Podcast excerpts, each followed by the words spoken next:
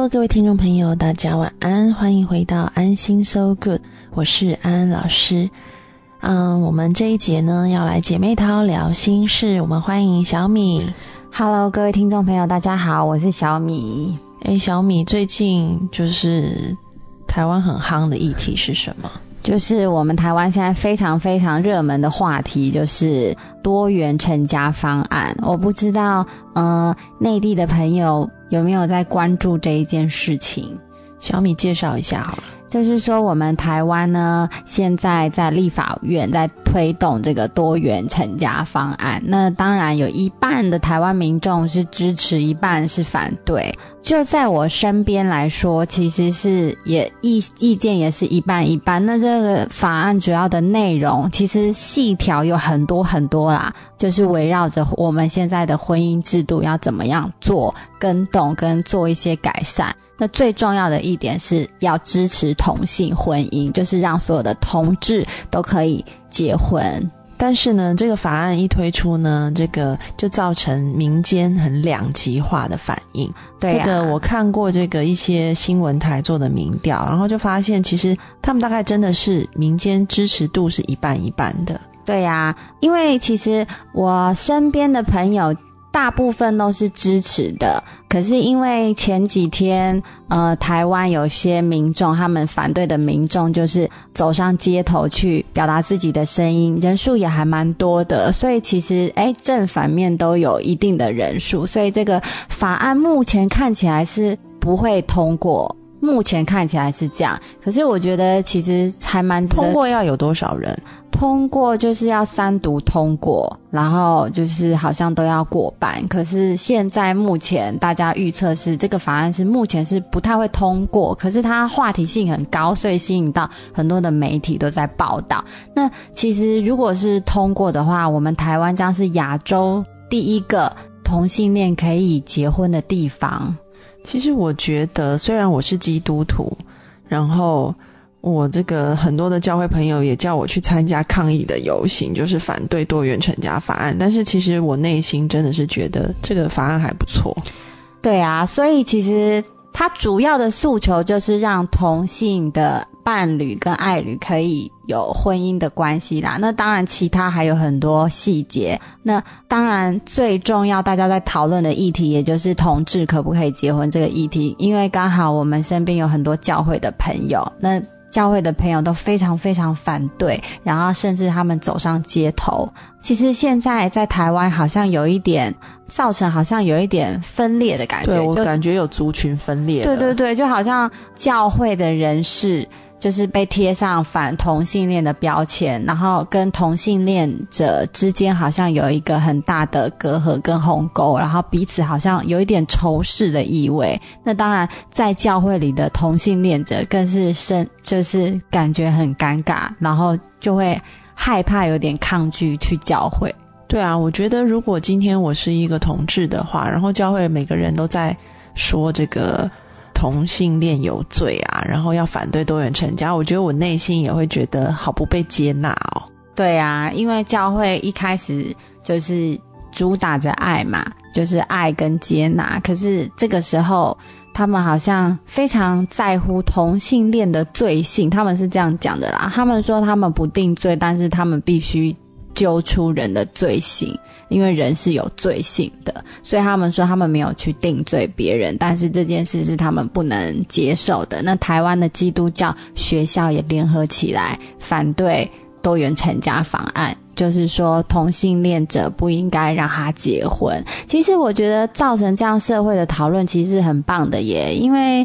看看其他的地区，像亚洲其他的地区，好像还没有能够讨，连讨论都还没有到能够讨论的地步。就是我们至少开始，呃，社会上有不同的声音，然后大家这样子彼此讨论之下。但是其实我觉得这样子讨论也可以显现出我们现在很多人内心的观点跟一些生活上的想法。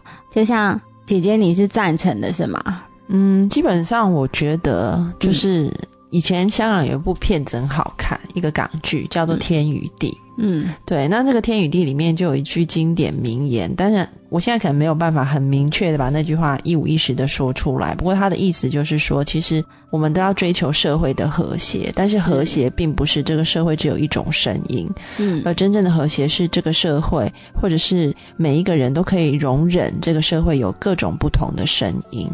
所以呢，我对于这个多元成家法案基本上是赞成的，因为它这个法案里面就除了同志婚姻以外，还有所谓的伴侣制度，就是你可以选择你要结婚，或者是挑选伴侣制度，就是你们没有婚姻的名义，但是你们仍然可以呃住在一起，然后彼此抚养这个。你们生下的子女，然后甚至还有所谓的家属制度，就是说你们不一定要有血缘关系，你可以选择要跟谁共组一个家庭。那对于很多这个所谓没有家人在身边的那些老人家，彼此就是很照顾对方的好朋友啊，我觉得这也不失为一个另类家庭的组合方式。所以我基本上我是赞成的。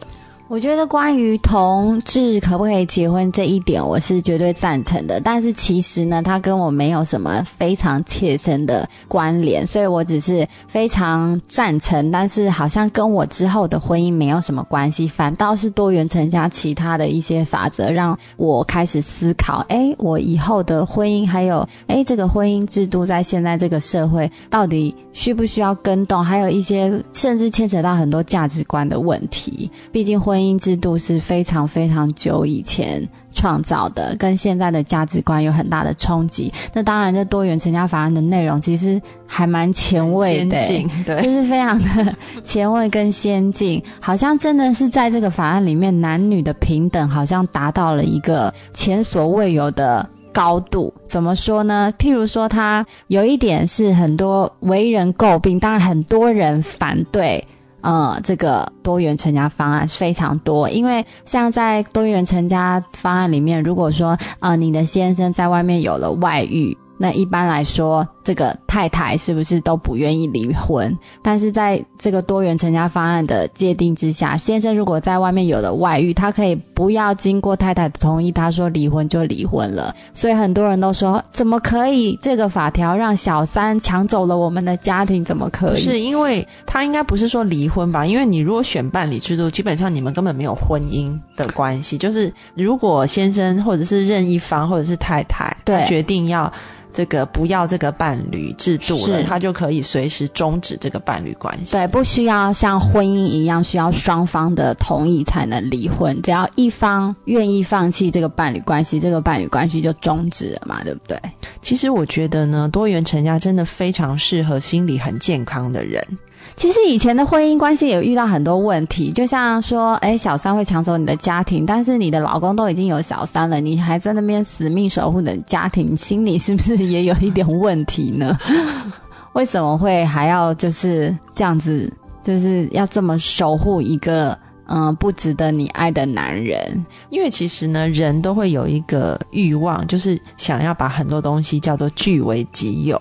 然后呢，当这个据为己有面临危机的时候呢，人就会想尽办法再去抓住这个东西。所以呢，这个婚姻制度或多或少的就保障这样的关系。就是譬如说，当对方不愿意再跟你进行这个伴侣关系的时候，那婚姻制度不可以说想离就离，就必须要双方都同意你才能离。所以就。造成说很多人呢，其实可能先生或太太的心已经不在他身上了，但是他仍然在这样子的婚姻里面，就是他觉得纠缠，他觉得我就是不放你走，对一个心态是我不会让你得逞，我不让你不会让你开心，对我就不放你走，那就是就算我卡在这边，我也很痛苦，但是我就叫做卡在这个位置，对，就是什么你你。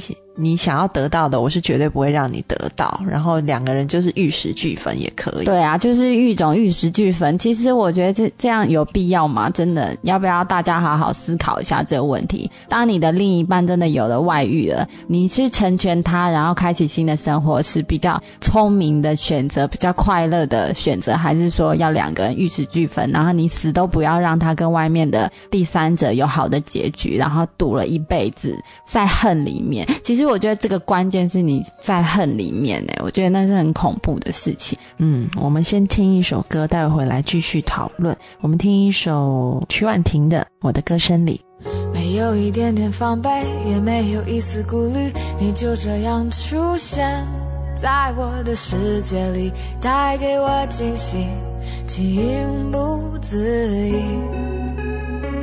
可是你偏又这样，在我不知不觉中悄悄的消失，从我的世界里没有音讯，剩下的只是回忆。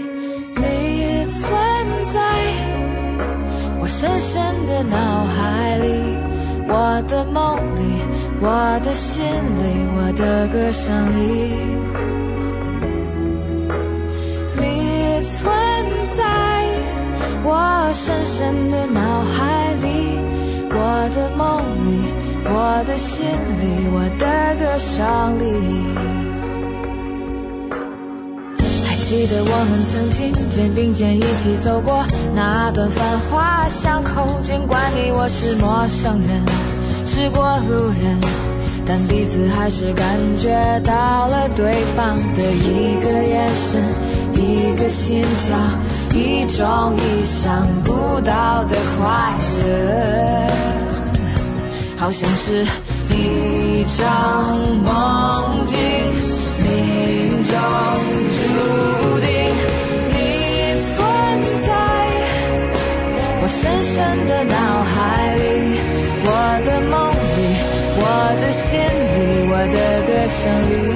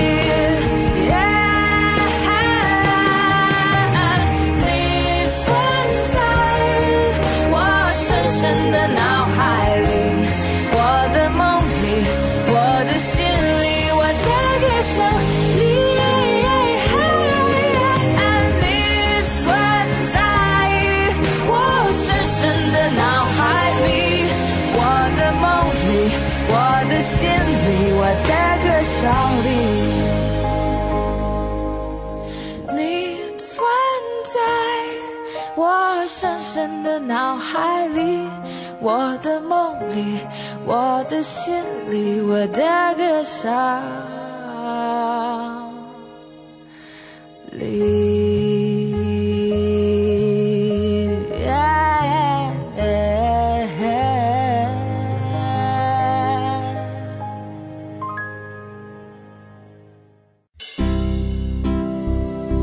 Hello，各位听众朋友，大家晚安，欢迎回到安心 So Good。我们要继续进行姐妹淘聊心事，欢迎小米。Hello，各位听众朋友，大家好，我是小米。刚刚小米提到这个台湾现在很夯的多元成家法案没，错，对，然后又配合这个王力宏结婚的这个时事，我真的觉得很合。很合，非常的合。虽然那个谣言止于智者，我们也是随便，因为现在媒体的八卦很风风雨雨啊，就在说，呃，好像王力宏跟李云迪之间，然后跟他们的女朋友、老婆之间，好像写的这样子天花乱坠。我们当然是看一看，只是看个玩笑而已。但是这也是这可能如果说这些八卦乱七八糟的属实的话，其实我觉得也没什么不好，真的也是多元成家的典范呢。对呀、我觉得我我们到了这个年代了，很多时候我们对家庭的观点可以再更前面一点。毕竟我觉得，嗯、家庭制度、婚姻制度真的是太久以前立的约了，太久以前制定的了。会会我大，学的时候读那个家庭社会学，嗯，然后那时候我记得有一本书叫做《另类家庭》，然后那里面就有各式各样的这种家庭。我那在我大学的时候看那本书，我真的觉得大开眼界，然后也好希望有这样子的情况可以在亚洲甚至台湾出现。那没想到在我有生之年竟然就要来推动，其实我还蛮兴奋的。因为其实另类家庭如果被社会接受，这代表什么？其实背后的意义还蛮大的，也就是好像呃，我们的社会价值观是开始包容各种不同的声音，这代表每一个人都可以，呃，有自己不同的对事物的见解，不用好像被一个统一的规范压制着。那你也不用因为你跟统一的规范两两者之间差距太大而变得一辈子都不快乐。而且我觉得挺好的，是因为这个多元的法案是你可以选择的，就是有些人可能还是很想要维持原本的婚姻制度，对，然后嗯，有些人想要比较这个新潮的伴侣制度，但是他没有说你只能调伴侣制度，不能选择婚姻制度，他还是可以调的，所以。基本上，我觉得这个法令的好处，如果真的推行的话，就是你在婚前就可以找到跟你有同样价值观的人，这个很重要。哎，在讨论的过程中，好像就会，嗯，因为这是非常大的一个概念，就是对于婚姻来说，我觉得里面的细项很多提到的细节都是很重要的观念，譬如说财产是呃共有还是分开，对不对？然后还有就是。刚刚提到伴侣制度里面有说，哎，到时候在终止的时候，是不是一个人说终止就终止，还是两个人要一起终止？我觉得这个细则可以让就是即将步入礼堂的情侣们有一个很大讨论的空间，就是好像我们在讨论我们的未来，用这些细则来讨论我们的未来的时候，也发现，哎，原来你的观念跟我那么的像。我们结婚再好不过，我们当伴侣再好不过，或者是发现，哎，其实我们根本就是观。面天差地远，只是现在爱爱爱的正火。那如果以后发生什么事情，我们两个对人生的定义，跟呃对未来的蓝图的规划，跟我们对于婚姻的。想法是不是差太远了？对啊，我觉得这个很重要。而且我最近看了一个很有趣的研究，跟你分享，就是说在婚前有很多事情就一定要想好这件事情啊。我最近读了一个研究啊，是美国加州大学系统里面的一个心理系做的研究。那他就是说呢，人在意识上面对于伴侣的感觉。跟这个非意识，我们讲的就是比较潜意识的这种本能性的感觉，哪个会影响你的心婚姻幸福快乐？你猜猜是哪一个？该不会是潜意识吧？答对了，是潜意识的感觉。这个研究是怎么做的呢？啊，他先问这些受试者一些问题，这些受试的都是啊要新婚的这些夫妇，然后就问他说：“你跟你的伴侣以前曾经，因为他们新婚嘛，就是以前在交往的时候有经历过哪些很快乐的事情，然后将他们列出来，然后有经历过哪些你觉得是你们交往以来一直出现的问题，就是他要人去正反面去思考他们的关系。”然后之后呢，再给对方的这个感觉评价，比如说你觉得你跟他在一起是很好的，还是中等的，还是不快乐的，去勾选那个分数。那这个就叫做一个表意识的。啊，感觉分数。用理性的态度去面对，他已经去思考他们之间的关系以后，然后勾选了一个感对对方的感觉分数，然后接下来呢，他就拿出一张照片，就是对方的照片给这个受试者看，嗯，然后看完以后呢，在电脑上马上秀出很多所谓的正面词或者是所谓的负面词，譬如说电脑上可能出现开心快乐，那你就要说这个是正面词，你就要按那个正面词的键。嗯，或者是出现担心、受怕、呃惊慌，然后你就要去按那个负面词的键，然后他就去比较说，人在按正面词的键的反应速度时间，跟按负面词的键的反应速度时间的差异。因为呢，这个意思就是说，当你看到你未婚妻或者是这个未婚夫的照片的时候，你的潜意识里马上联想到都是正面词还是负面词？如果是负面词的话，那么你在按这个负面词的反应时间就会比按正面词的反应时间快很多。嗯，这可以想象。那如果对他来讲都是正面的话，那你按正面词的反应速度就会比负面词快很多。然后后来研究竟然就发现说，哈，如果你是在这种所谓潜意识的反应。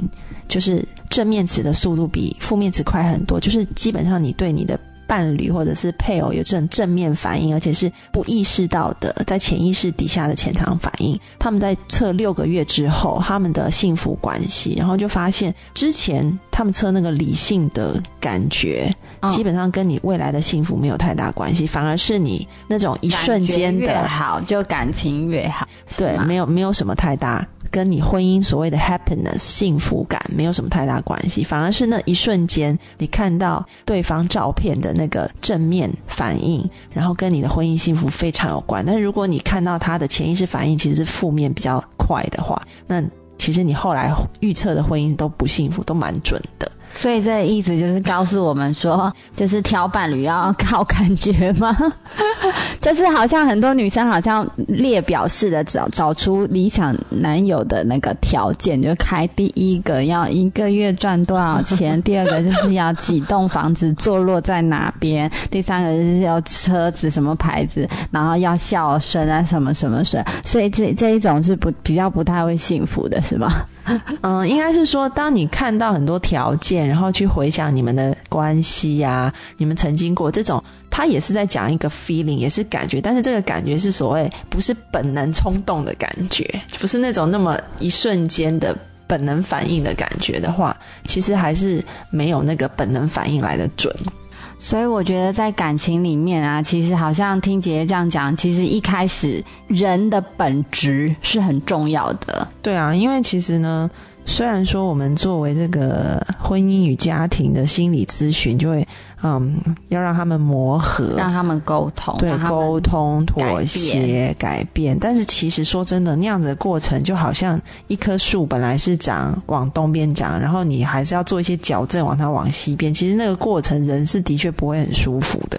对啊，所以我觉得本质既然这么重要，那我们一开始就应该找到一个。能够磨合的对象，而不是两个离了南北那么远，然后硬要磨合到那个中间，真的是一个很辛苦。我就磨了半天，婚也离了，带了两个孩子，磨磨的人生也不快乐，那还不如就单身吧。那如何可以一开始就找到这么顺眼，然后以后就可以相处这么融洽的人呢？我觉得婚姻完全就是一种缘分，但是大家不要。太去强求，真的，我觉得这就是缘分。如果你有找到那个适合的人，你就是幸福快乐；如果找不到，你就是一个人也幸福快乐，不用找不到，硬找一个人来磨合。那偏偏彼此又是南辕北辙，然后磨合的一路上很痛苦，然后很多很多不好的事情，其实真的没必要，真的一个人就够了。关于这个如何找到一个。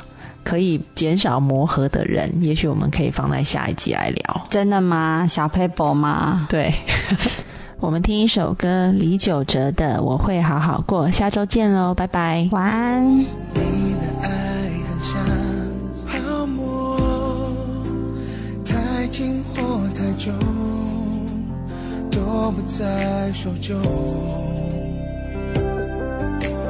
我的爱就像。